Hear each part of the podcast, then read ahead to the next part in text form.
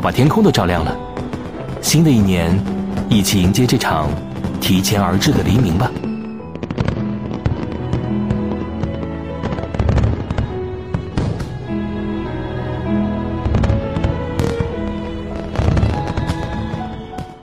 Hello Hello，我是阿九，我是芳芳，我们给大家拜年拜年啦！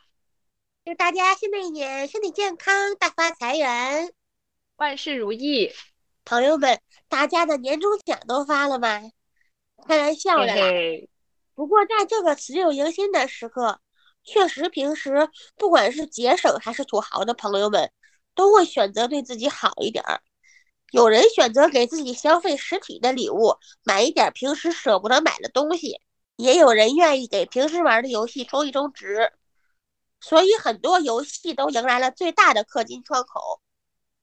玩家们嗷嗷待哺，期待着版本更新的大活动，仿佛约好了似的。我们观察到几个优秀的游戏都使用了《山海经》的元素进行卡牌或皮肤设计，这就是所谓的国风。我们的传统文化中，神鬼妖狐文化本来有一个庞大的体系，但是基于这些年建国以后不许成精的文化导向，除了游戏和更小众的文字图片创作。这类故事仿佛没有了一个宣发的出口，因此小姨妈想借着这个大家都有闲的时候，谈一谈神鬼妖狐、五大仙里有有趣的故事。他是悠悠一抹斜阳，多想多想，有谁懂得欣赏他？慵懒懒一片云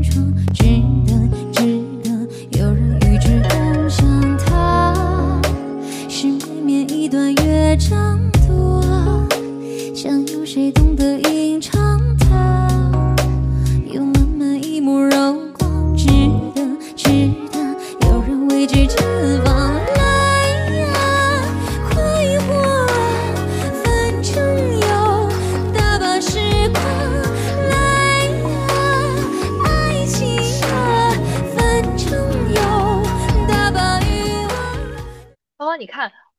在岛屿里跟大家聊的一样，我觉得今年的《山海经》题材真的是扎堆，无论是闪耀暖暖，还是啊绘旅人耳熟能详的王者荣耀，就这三个不同的游戏公司，他们竟然都能够想到一块儿去，以《山海经》作为灵感，我都怀疑《山海经》是不是给这游戏赞助了，还是怎么着的呀？就是中国传统文化里面非常大的一个流变，其实就是这种。对未来世界的想象嘛，然后呃，零售大家又选的都是不一样的，我觉得特别有趣，因为在三次元里大家是看不到这样的一些神鬼妖狐的出现的，所以在二次元的世界里就井喷了吗？嗯，首先是《山海经》确实是一个大宝库，可以说它的妖怪文化是取之不尽、用之不竭的。但是这个妖怪文化怎么利用的问题，能不能利用好的问题？我觉得是一个非常值得聊一聊的话题。是的，是的，我觉得就以我最熟悉的一个游戏来作为啊，咱们今天聊天的开始，那么就是闪耀暖暖，因为大家也知道我还蛮喜欢玩闪暖的嘛。然后闪暖呢，它今年出的活动是啊，沿袭了它在上一个版本迭代时候的飞鸟与鱼，就这个也是暖暖 IP 一个比较重要的题材。我觉得飞鸟和鱼其实都是。很庄子的那一派那种流派嘛，因为北冥有鱼，其名为鲲，鲲之大不知几千里。然后呃，化而为鸟，就是感觉鸟跟鱼之间在庄子是相互可以交通的。但是呢，我也不知道为什么在有这么多题材的一个情况下，闪耀暖暖这一次的卡牌。它的美术设计是非常过硬的，它的建模也是很漂亮的，包括在那个水里面的动作，甚至气泡的处理，这里都是我觉得还蛮不错的。唯一让我觉得很有 bug 的就是它整个设定里面的这个剧情，它这个剧情真的我觉得太拉胯了。你可以给我们讲一讲，亲爱的。那我来给大家介绍一下这个呃。卡牌设计的剧情，这个卡牌里面呢，男性的这个角色他是一个雨国的王子，但是他们这个雨国呢，就是一直都要去侵略，呃，其他的地方，好像他才能成为国王。然后为了成为国王呢，他就把很喜欢他，然后相当于报答他对他有恩的整个鲛人国给灭族了，全族都给灭了，是这样的一个剧情设定。大家也可以听一下这个原卡牌里面的配音。从海底往上看，天空也波光粼粼。那天的相遇是一切错误的开端，但重来一次，我仍会救他。这便是我和他的不同。鲛人和羽族一样都能飞翔，只不过他们在天上，我们在海里。我是金羽神鸟的后代，能与我的银枪过招，是你的荣幸。有个人教会了我怎样去爱，但我学会时，那个人已经化作不灭银湖上的光点了。他说自己的灵魂不完整，不会被银湖接纳。但我觉得，他的灵魂清澈纯净，如片羽般轻盈。我经常会梦到倒在我枪下的人，但我却看不清他们的脸，只记得他们流着眼泪。呼喊着家人的姓名，无边的痛苦向我涌来，灵魂在那一刻完整，哀痛的旋律飘荡在不灭海。我终于学会了鲛人之歌。我也想唱出动听的歌谣，但现在，我宁愿永远做个不会唱歌，却无忧无虑的哑巴。我真的不是太能理解卡牌对于这个飞鸟的男权设定。我看到超话里有很多玩家在骂。我觉得现在已经是二零二三年了，这个这个文化审美意趣好像是上世纪的感觉。那你还你还记得咱们俩上次骂过那个穿越回民国嫁给军阀的题材和这个霸道总裁的题材吗？我觉得这种问题是一脉相承的，很有可能是我们小时候那些读小叉叉和飞叉叉这些杂志的孩子们长大了，然后变成了编剧，然后他们的有些受众小姑娘可能是一些审美比他们还简单、没有太大要求的小姑娘吧，也许是。没有，其实玩家都很有要求。我要替呃闪暖的玩家来证明，我已经看到不止一个玩家在呃超话里面骂这个剧情了，所以我想玩家中也有很多是非常不满的。只是因为大家毕竟这是一个美术导向的游戏，就是大家有很多人，比如说我，我为了节约时间，其实我不怎么看剧情，就相对而言那个声音会比较平衡。但是鲛人族的这整个设定来讲，我觉得同样是鱼类成精。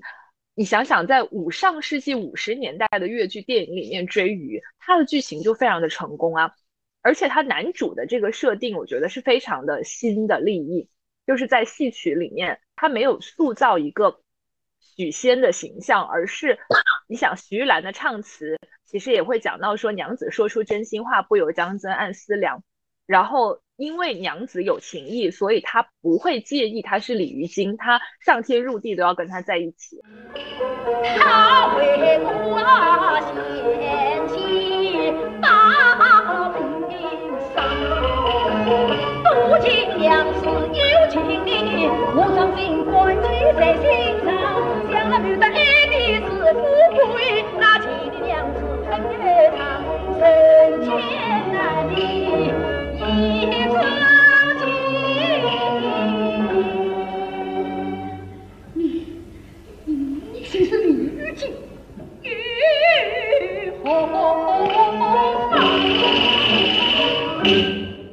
宝宝，你看，上世纪五十年代出现的一些新的戏曲文学，无论是你说的追鱼，还是另外一出戏《张宇竹海》，追鱼呢是。他知道他太太是个妖怪，但是一心要跟他太太生活在一起。张宇竹海呢，是宁愿把他老丈人炖成一锅鱼汤，也要跟他太太在一起。这个可能就是有一些共性，他们追求一些新的东西。对，我觉得你最好跟我们听友介绍一下张宇竹海的剧情，因为不一定所有的听友他都是熟悉这个剧情。张宇竹海这个故事很多剧中都有，他讲的是一个年轻人出身非常平凡，但很有才华。他叫张宇，张宇经常在海边吹笛子，吸引了龙宫的公主。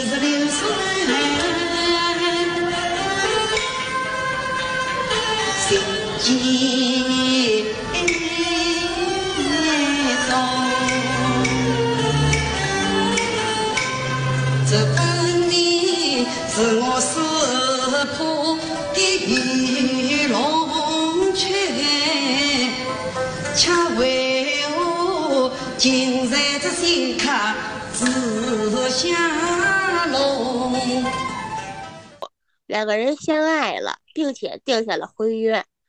这个时候，传统文化中的经典配角、专横暴力的老丈人出现了，就是东海龙王不许他们相爱，把公主关了起来。公主的丫鬟道出了可以煮沸大海的王牌道具，交给了张宇。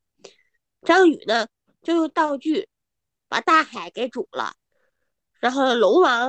因为怕变成鱼汤，没有办法，所以只能把公主嫁给了张宇。我觉得这个戏真的是小芳老师代表作来的，就是你会看得到越剧在上世纪五六十年代真的是代表着一种新兴城市女性的审美，就是她们可能会更追求那种平等的关系，而不是在过去的那种。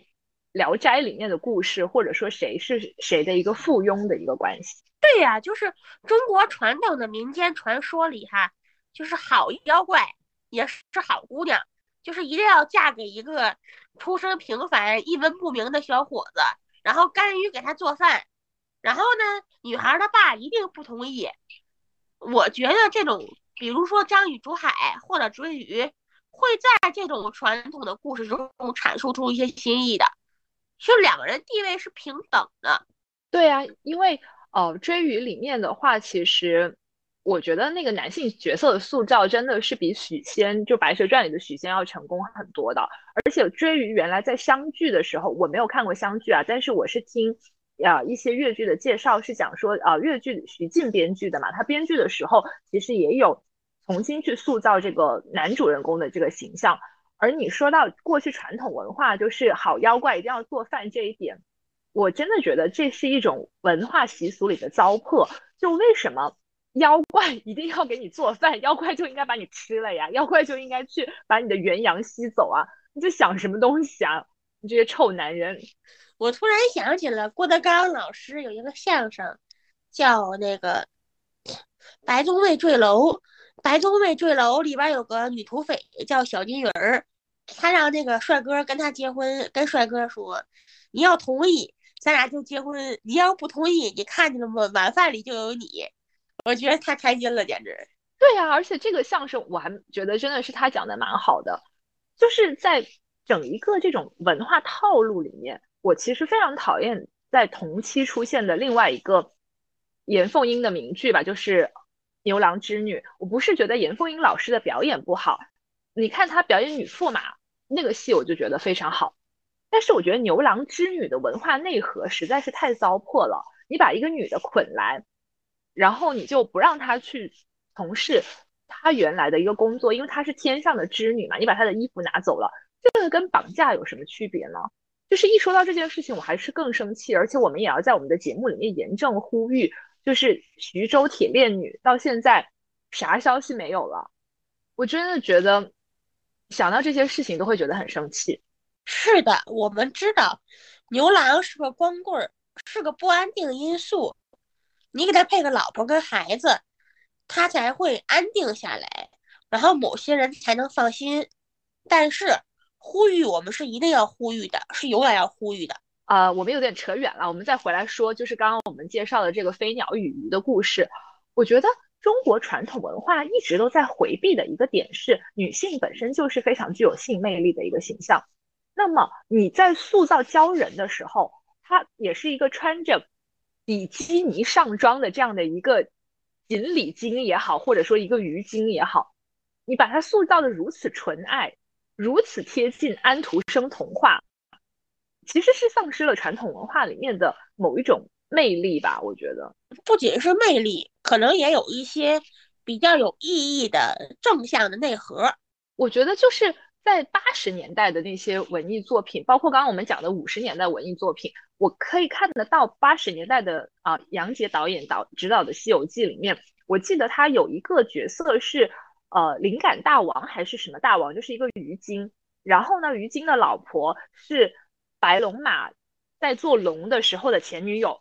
白龙马以前是小白龙的时候也是一个小白脸儿，他有个女朋友。就是万圣龙王的女儿叫万圣公主，结果呢，白龙马变成马陪唐僧西天去取经了，然后也就是说从一个坏妖怪变成好妖怪了，然后呢，万圣公主女士就重新找了个男朋友，就是九头虫。对啊，你看她找了一个九头虫之后，然后在白龙马再来找她的时候，其实白龙马那个时候已经跟他讲了，我是呃驮着唐僧。去西天取经的取经人就已经告诉他说，老子现在可能已经有一个潜在的编制嘛，因为他们只要驮着唐僧到了那里之后，他就被封成八部天龙。但是这个女的的儿了，没错，但是这个女的就直接拿双，我记得是用双剑，就是跟他对打嘛。然后啊，那个女演员也挺漂亮的，只是我忘记人家叫什么名字了。就是你看她这个角色是很鲜活的，我小时候四岁五岁看的角色，我到现在都很记忆犹新。我觉得这次叠纸塑造的这个角人，他就是一个一波流的 NPC，圈完这一波钱之后，你是不会记得他这个角色的，因为这个角色太单薄了。叠纸自己在暖暖里面塑造的另外一个角色就是莉莉丝女王，因为莉莉丝女王她是一个非常丰满的形象，就是她有她为什么要去掌握这个王国的一些东西，她包括有她自己的秘密，所以她这个角色形象是很丰满的。我也非常喜欢这个角色，我一直觉得。一个面向女性的游戏，应该体现出女性的多面性，而不是把女性塑造成傻白甜。是啊，就是每一个角色，她都应该是有魅力的，而不是说靠自我感动，或者说如何如何，就是一个很单薄的角色。这个已经不是自我感动了，因为这个飞鸟与鱼的剧情是最后这个飞鸟就是这个男性角色，他把这个鲛人的整个族都给灭了，真的是三观非常不正。这个就相当于歌颂希特勒说啊，你还拥有一个纯净的灵魂，然后可能还喜欢希特勒，觉得希特勒是一世界伟人，要嫁给希特勒。哎，我的妈呀！现在这种现象确实是存在的，而且是层出不穷的，所以我们真的搞不清楚。这个审美意趣是怎么出现和流变的？我真的觉得很迷思。我今天刷微博刷到了一个事情，是说某男性他特别喜欢乌克兰，他最后跑到乌克兰去了。他觉得乌克兰什么什么都好，比中国都好。什么说好像在哪儿，在荷兰还是什么地方？说在垃圾桶里都全都是吃的，能让中国大妈兴奋。就这么一个男性。他前一段时间在乌克兰被炸死了，我觉得哈，就跟你说的这个问题一样，有人是享受太平的生活太久了。哎呦，这个真的怎么说呢？求人得人吧，只能这样讲了。求人得人这个词儿其实是个有趣的词儿。一个人想要追求什么，就要去努力的学习和实践，只要别太离谱，就像京剧《宇宙风》。里边赵艳荣的台词一样，我要上天，我要上天，就可能会成功的。这个跟追求者本身的性别、身体条件等等没有决定性的关系。对，我觉得现在社会上有很多刻板印象，比如说，呃，女生不能做什么呀，然后就是给女生加载的条条框框实在是太多了。但我觉得这些刻板印象其实从一百年前甚至一百五十年前都有很多前辈来打破，包括现在我们也看到是，嗯，有一个二十四岁的女孩，她非常年轻，她就已经可以操控，嗯，啊，挖地铁的那种数控，呃，数控钻井机，然后包括我们也有女性的宇航员在我们国家，我觉得这些都是一些好的现象吧。确实是这样，关于性别的刻板印象。就每一点儿转变都是很艰难的。这种刻板印象甚至被传染到了文学作品里神鬼妖狐的角色塑造上。嗯，是这样的。你还记不记得我们今天在准备就是所有的那个题材复盘的时候，我们一起看的那个绘旅人的故事？我觉得绘旅人这一期的故事里面，就陆晨的那个角色，他是那个九尾狐嘛，青丘之狐。他的那个剧情真的是非常老套，我感觉就是社会毫无任何进步嘛。这个可是消费者来花钱买的这些剧情，哎，确实是这种第一人称游戏，女主角是我，然后我是一个献祭品，是一个牺牲品，是有多么受虐狂的人玩这种故事情节，他觉得开心呢？想不出来。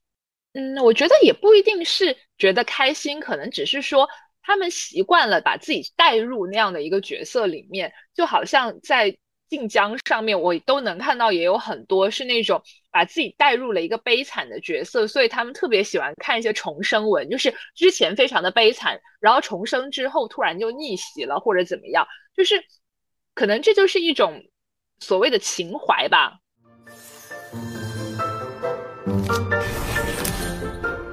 除了和你在一起，我根本没想过别的命运。你要说这个，我有个故事。嗯，我看过很多小唱本的文本。过去的女孩呢，基本不认字，认字也认得不多。她们传唱的基本上是很简单的故事。有一个故事，女主角叫房四娘，也叫方四娘。这个女孩嫁给了一个秀才丈夫，她丈夫很好，就是那种传统文学中设定的好丈夫，文质彬彬，很温柔。但是她有个活了蛋的婆婆，她婆婆整天虐待她，然后她逆来顺受，最后就死了。但是老天看她特别善良，又让她重生了，厉害不厉害？这就是晋江重生文的鼻祖吧？可能女性在这么多年来，我们有一些宣传也好，有一些报道也好，我们觉得我们自己的地位得到了一些提高，实际上并没有。而对女性，特别是年轻女性的教育，很多游戏其实是很能影响他们的。但是这个游戏里面的故事，就像我们刚刚讲的这个青丘之狐陆程的这个卡牌。浅浅的 PUA 女性，但是又让你享受这种 PUA，因为你本身玩一个乙女游戏的人，我觉得你在现实中可能已经认清了三次元的男人是没有希望了，那你就把自己投身于这种二次元，因为二次元不会伤害到你嘛。所以，无论他这个剧情是有多虐，因为他的这个男主的人设本身是相当完美的，所以一个非常完美的人，他就可以尽情的去把他放在一个神坛之上嘛。况且这些男妖精在这次的例会真的不得了，每一个都穿的一个比一个少，就谁看了不想氪点金？金瓶装旧酒，温水煮青蛙。但是好像大家对于男狐精都十分宽容，男狐精都非常的有势力，然后都是如如何如何。那女狐精们通常如果不选择跟人类好好过日子。啊，他们的下场就十分悲惨。对，跟人类好好过日子，还可能是黑户哟。我在《聊斋》，我是一个喜欢看《聊斋》的人，我就没有看到过任何一个女狐狸是正头夫妻嫁给这个书生，通常都是什么做妾啦，又什么呃附在哪个女鬼的身上，然后女鬼再转世啦，反正就是不能好好的去门当户对的在一起。对，还有拼二胎的，就那个狐狸精生了个闺女。然后男的嫌弃他，他说：“你不要着急，我会给你生儿子的。”然后这个男的去找小妾，女的把闺女扔给他了，说：“这是你家的赔钱货，厉害不厉害？”哎，冤冤相报何时了啊？对呀，这跟狐狸也没有什么关系了。是啊，但是我觉得就是女性狐狸，无论她多么厉害，她多么张牙舞爪，多么肆意。我都还是会想到我去看京剧《青石山》，京剧《青石山》里面的那只九尾狐，而同样哦，跟陆晨的这个设定是一样的嘛，都是九尾灵狐。它就是很惨。他好不容易修炼成妖，好不容易找到了这个周生，想跟周生在一起，然后他非常肆意的去展现出他的魅力的时候，哗啦一下，天兵天将就来了，到了青石山封魔洞，要活捉了他，然后还要把他杀了。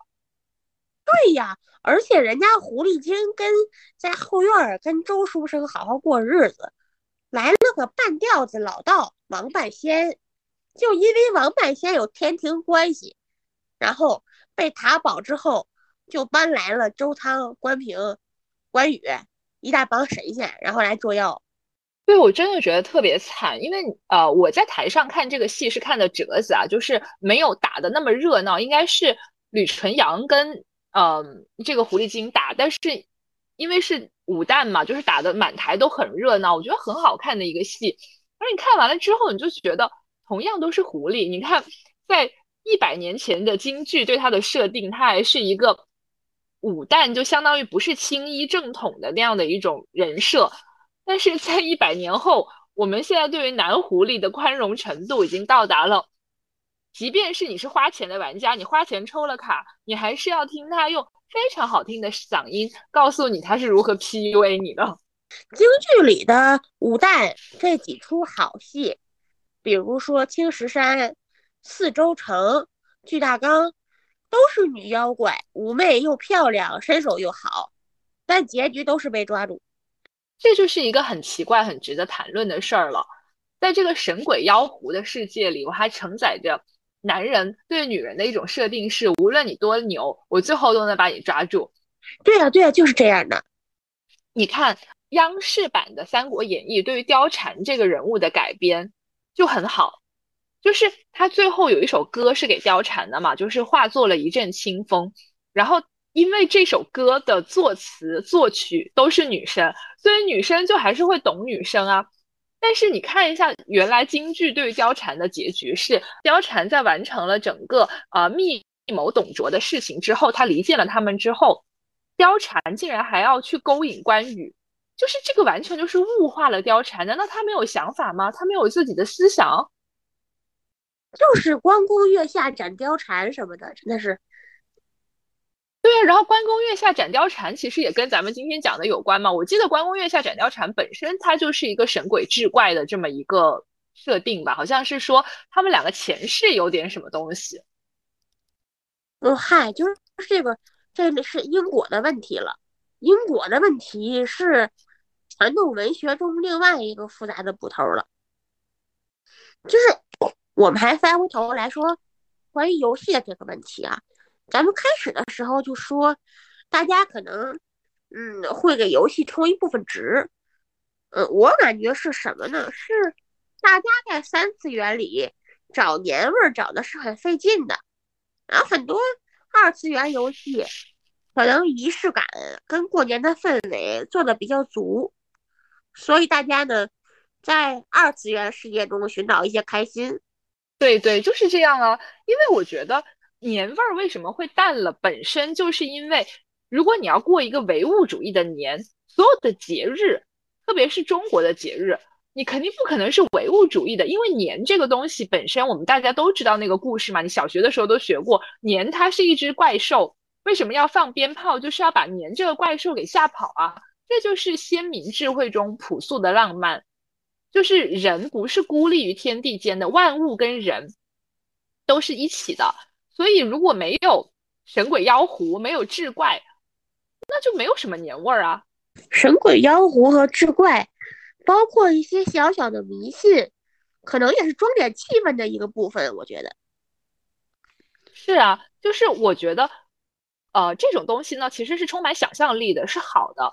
但是我们现在是在把这些东西，因为我们不讲。所以你就拱手让给了别人。圣诞老人的这个故事也是一个神话呀，但是人家就商业化的非常成功啊，人家可口可乐公司就跟圣诞老人紧紧的绑定在了一起。包括阴阳师，阴阳师的这个故事里面当然有很多日本文化的元素在，但是你回头想一想，是说啊，你们家的桌椅板凳都能成精这个点。其实这个点本身在中国文化里面也是有的。我记得有一个单口相声，就是专门讲说啊，这个东西也成精了，那个凳子也成精了，是郭德纲讲的嘛，也很有意思。可是这些东西，都成精了。对，但是这些东西我们是除了游戏，我们还是要感谢这些游戏公司，还是想来挣我们的钱。除了游戏公司，其他公司或者说所谓的官方，他不会认可这些啊。官方现在还跟你说，如果你再去传播春晚的素材的话，我要告你侵权哦。嗯，对，是这样的，就是好的东西你把它忘了吧，你看我们这个就可以，是这个意思对吧？对我必须说陈佩斯老师那句经典台词：“你管得了我，你还管得了观众爱看谁吗？”嗯，就是这样啊。所以，呃，先不说其他的，我觉得游戏来讲，游戏里面它的场景设定、它的美术设定是年味儿很重的，所以大家愿意去付费嘛。但是我们还是希望它这些故事能够更精、更锤炼出来，而不是每一年割了一波韭菜就完了。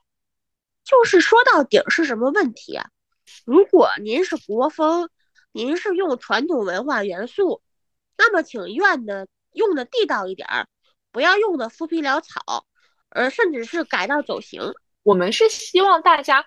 尽量用新的精神去结合传统文化一些好的东西，一些非常朴素浪漫的东西，而不要用传统文化的封建伦理旧道德你给提炼出来，然后再去结合一些东西不要用。对，就是这些东西，你说它是不是传统文化呢？它是啊，包括说《聊斋志异》里面，甚至有说要拼生好几个儿子的，然后生了好几个儿子之后，这些儿子还要考上状元的。这些就是非常糟粕的东西，但是受限于当时的时代局限性，那么当时的人他就是这样想的呀。确实是，但是时代已经改变了，希望人的想法能够进步起来，这个是今年很大的一个希望。哎，学好不容易，学坏一出溜儿。上一期好像就讲过这一句话，这一期又要拿出来讲。我觉得我们本质上还是非常看好这些游戏公司在传统文化上的一个。使用的，因为他们毕竟是接触最广大的年轻群体。如果这些年轻人他都不记得说原来我们曾经有这样的一些东西，那我不觉得再年轻的一辈可以把这些东西传下去。是啊，就是希望越来越好吧。嗯，而且游戏公司嘛，他们其实出海也会做的比较多。我觉得这个争夺国际话语权也是很重要的一件事儿，只是我们现在就放弃了。嗨，说起这个就更伤心了。大过年的不提这么伤心的问题。我们我们刚刚也聊了很多啊。其实我觉得就是像一句粤语的那个谚语里面讲的，叫做“听古勿博古”嘛，就是古古代人说的什么，听听就好了，就是当做一个故事来讲就好了。其实我最近也看了一个开头的长篇吧，就是新锐女作家林兆写的，叫《潮汐图》，它是一个。蛙身的一个少女的一个故事，我觉得还挺有意思的。她说：“我是虚构之物，我不讲人物，因为我根本不是人。我有过许多名字，他们一一离我而去，足以凑成我的另一条尾巴。”我其实觉得过年了嘛，大家也放假，推荐大家可以读一读这本书。就是这本书，它是用略带粤语的这样的一个文学写成的，我觉得还挺有特色的。而且呢，它这个。啊，蛙身的少女，她们其实是在瑜伽上面生活的。我觉得跟刚才就是我们讲到的那些志怪故事是相通的，但是它的时代背景又是一八二零年，就是中国刚刚开埠的时候，所以它也有一些洋人的在十三行期间的一些背景。我觉得这本书还挺有意思的，虽然我没有看完，但是我也想把这本书推荐给大家。好的，感谢阿九。那我觉得我们今天就呃聊到这儿吧。就是聊了这么多志怪的故事，那我们也希望大家在新的一年里可以顺顺利利，然后财源广进。嗯，芳芳最近鼻炎大爆发，感谢大家忍受了芳芳一期鼻音，也希望大家新年都开开心心有收获，多吃好东西不长胖，么么么。好，那我们节目就到这里啦，谢谢大家，拜拜，拜拜。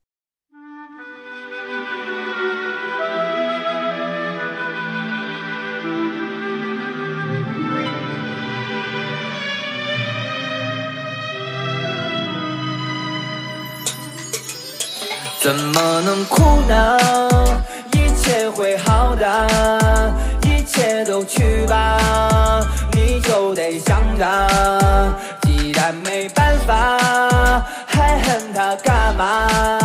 还管他干嘛？心里要记得，你是哪哪个哪？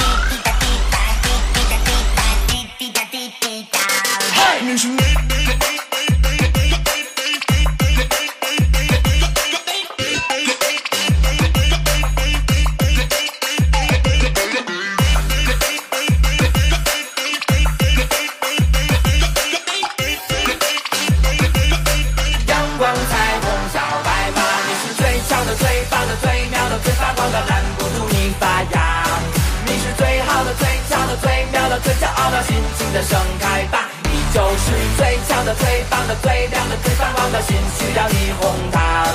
你是最好的、最强的、最妙的、最骄傲的。阳光彩虹小白马，生活是笑话，别哭着听它，别在意更换。除了是你傻，心要你哄他，一切会好的，一切都来吧，天地随你耍。